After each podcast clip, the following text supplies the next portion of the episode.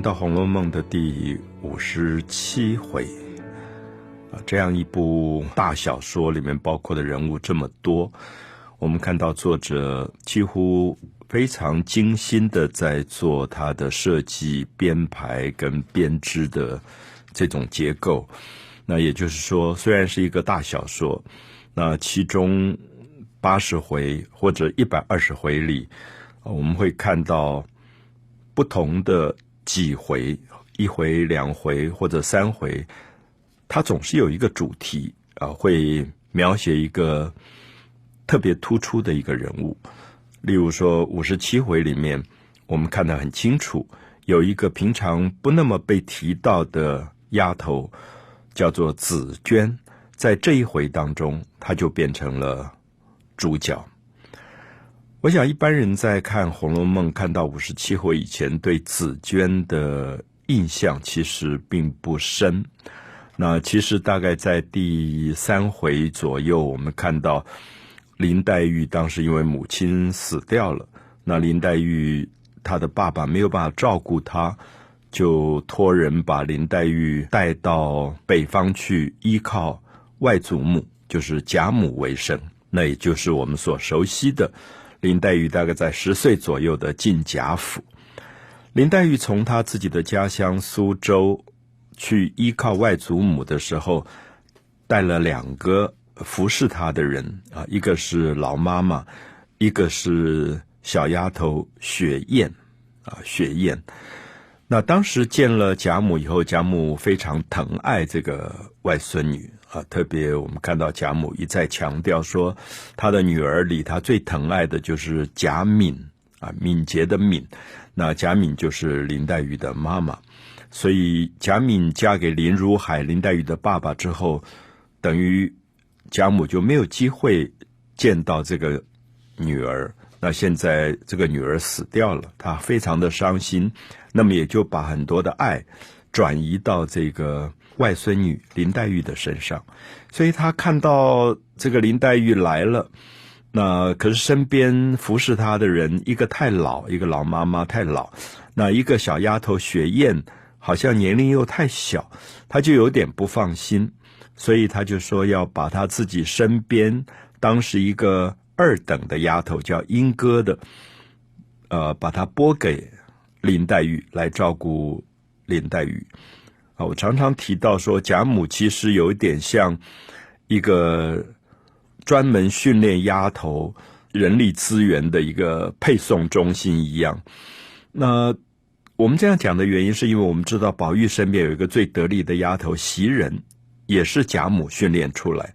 因为关心孙子，就把他身边训练好的人派到宝玉房里。那他自己身边也有一个非常。能干的丫头就是鸳鸯。那现在林黛玉来了，她觉得林黛玉没有好的照顾，所以就把自己身边二等的丫头，我们特别注意一下，当时贾府的丫头当然也分一等、二等、三等，因为比较贴身，像鸳鸯啊、袭人这种都是等级上在一等的大丫头。那可是下面还有一些可能不那么身份那么高的丫头，我们叫二等的丫头啊，或者。还有更低的，像三等的丫头，那贾母就把这个二等的丫头叫莺歌的，那当然是经过贾母很好的调教以后，她很放心，觉得足以照顾林黛玉，她才拨给了林黛玉。那林黛玉就把莺歌的名字改了，改成紫鹃啊，紫色的紫，紫颜色的杜鹃。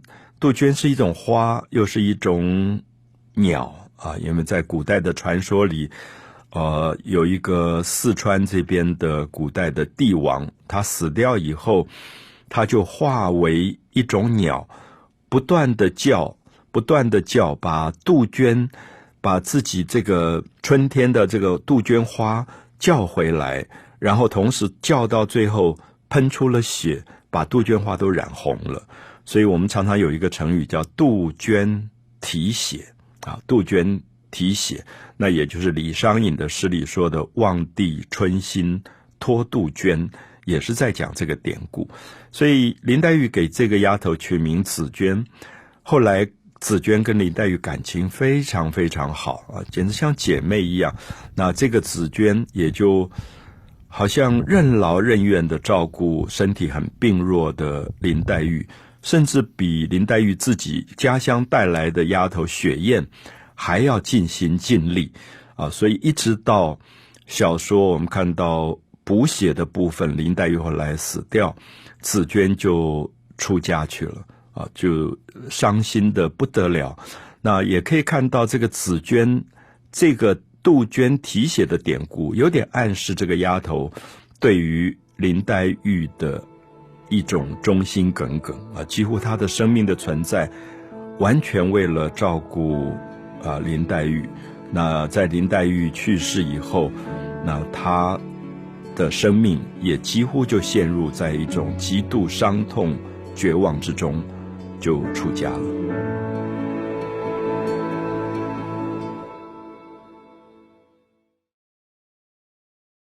《红楼梦》的第五十七回以紫娟林黛玉的丫头紫娟作为叙述的主题啊，我们特别提到说，在五十七回之前，紫娟偶然会有一些呃出场的机会。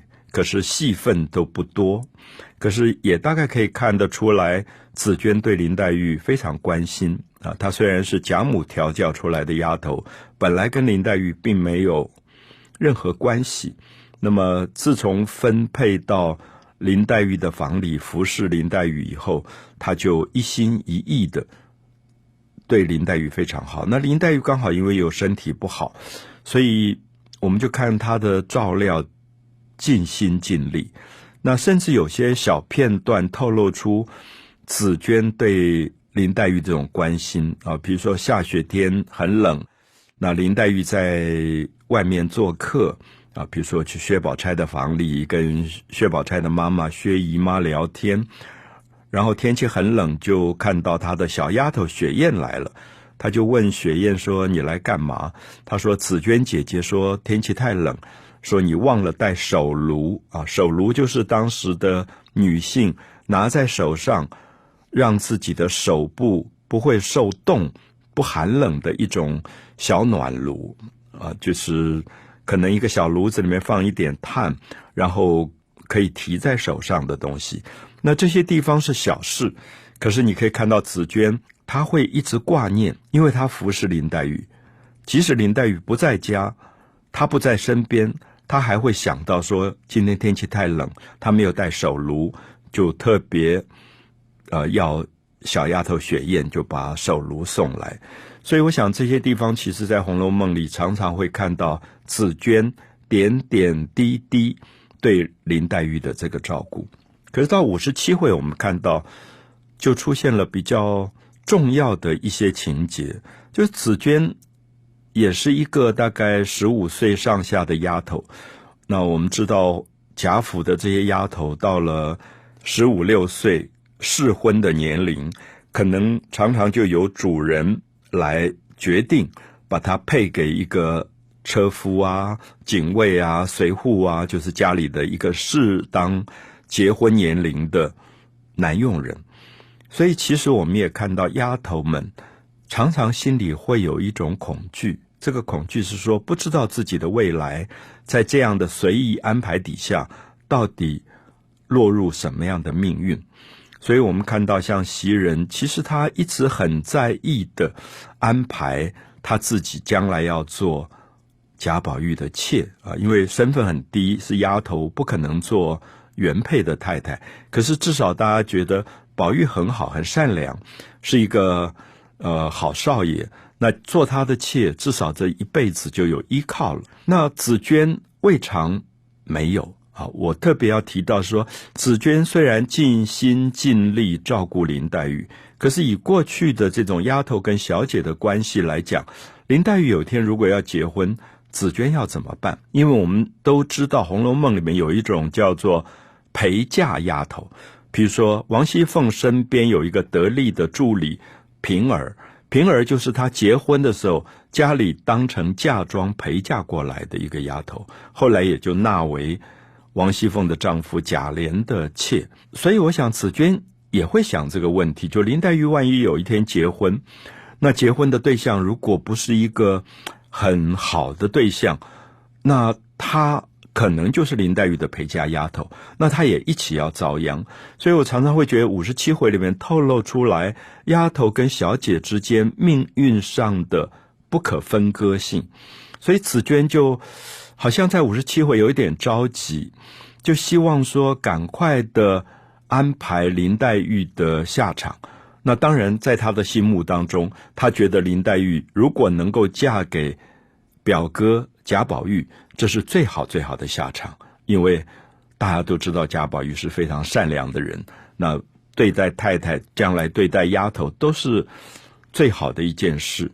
所以我们就看到他在五十七回里就百般试探，跟宝玉说。啊，林黛玉也大了，将来要结婚呐。那要结婚的话，还是要回到她的娘家的故乡苏州去啊。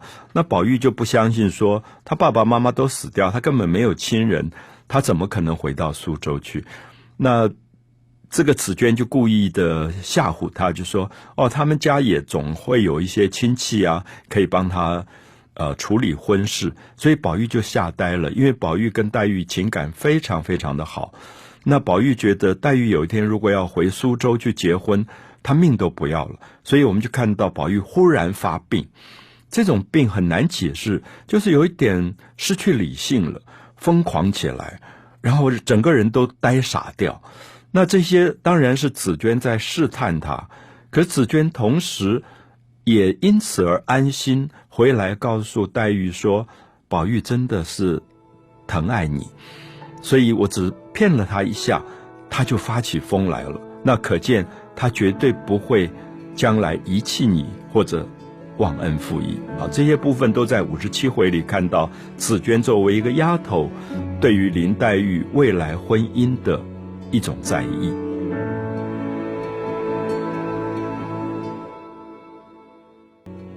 讲到《红楼梦》的第五十七回，呃，特别谈到紫娟这个角色的重要性。她一方面关心她所服侍的小姐林黛玉，一方面当然也可能关心她自己未来婚嫁的命运。所以在五十七回里，他就百般试探，让贾宝玉表现出他对林黛玉的关心。他故意骗贾宝玉说。林黛玉要回苏州去了，结果宝玉就发了疯病。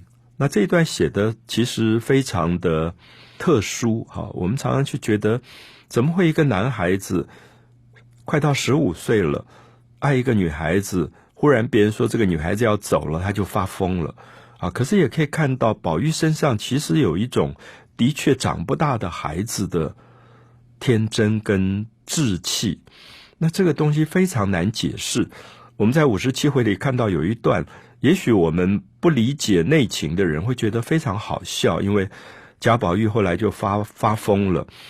发疯以后，贾母、王夫人、他的祖母、母亲都非常关心，就跑来问紫娟：“你到底跟他讲了什么？怎么这个家伙就疯起来了？”呃，紫娟才知道说，原来他骗贾宝玉说林黛玉要回苏州，他就发疯了。那紫娟就跑来怡红院。照顾贾宝玉，来看贾宝玉。这个时候，贾宝玉就看到他的呃架子上啊，房间的这个摆饰架上有一个西洋进口的玩具，就是自行船啊。自行船就等于是当时欧洲这种上了发条以后机械性的就可以行走的这种船。那宝玉忽然就发疯，就说：“你看那个船就是要来接。”林妹妹的，那我特别提到说这一段，其实很多读者看起来可能会觉得好笑。怎么一个到十五岁的青少年，好像长不大，看了一个玩具船，就说那个玩具船是要来接他爱的林妹妹的啊？可是我也特别要强调说，贾宝玉的个性里面是有一个始终没有长大的孩子气，那那个部分必须作为他的性格的一部分来看待。我们才了解作者写的这个男孩子其实非常特殊啊，他的个性上的善良，他个性上的一种执着，他对林黛玉前世因果所种下来的某一种解脱不了的爱，都在五十七回里表现出来了。那所以后来，呃，大家就把那个船交给他，他就把船藏起来，放在被子里，说啊，这样子林妹妹就走不掉了。其实他很多的动作完全像小孩子，甚至贾母王夫人为了让他放心，就说我们就把紫娟留在你旁边照顾你，等你病好。那你这样子就放心了吧？因为林黛玉如果要走，也总要带紫娟一起走。好，所以紫娟就在怡红院住了一段时间，那么照顾这个贾宝玉。我想这是五十七回前半段里啊非常重要的一个主题。那五十七回到后半段的时候，我们看到从紫娟的主题就转到了另外一个人，就是邢岫烟。啊，我们知道这个人出场时间还没有很久，那他曾经跟妙玉在庙里住过，所以邢岫烟在所有的这些小姐当中有一种一尘不染的个性。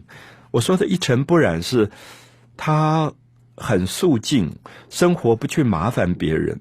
他住在迎春的房里，那迎春的房里很多老妈妈佣人都非常的坏。那常常要赏钱，要小费。那如果邢秀烟拿不出钱来给他们买吃的、买喝的，他们就讲话很难听。所以邢秀烟就把冬天的外套都当掉了，换了钱来打发这些佣人们。那结果被宝钗发现了，宝钗就说：“天气还这么凉，你怎么都没有外套，只穿一个单的衣服？”结果他才。不好意思讲出来说我没有办法，因为我连小费都拿不出来，所以我只好把这个贵重的衣服当了。所以宝钗就赶快说：“那你把当票给我，那我去帮你赎回来。”结果这个当铺刚好就是宝钗家开的当铺。可是这五十七回的结尾一段，就在对比出来史湘云捡到这个当票，他根本不知道当票是什么啊！我们知道这些都是贵族的。孩子从小没有缺钱过，所以他们都不认得什么叫做当票，因为他们不用典当东西。那宝钗因为家里做生意，所以她才认识。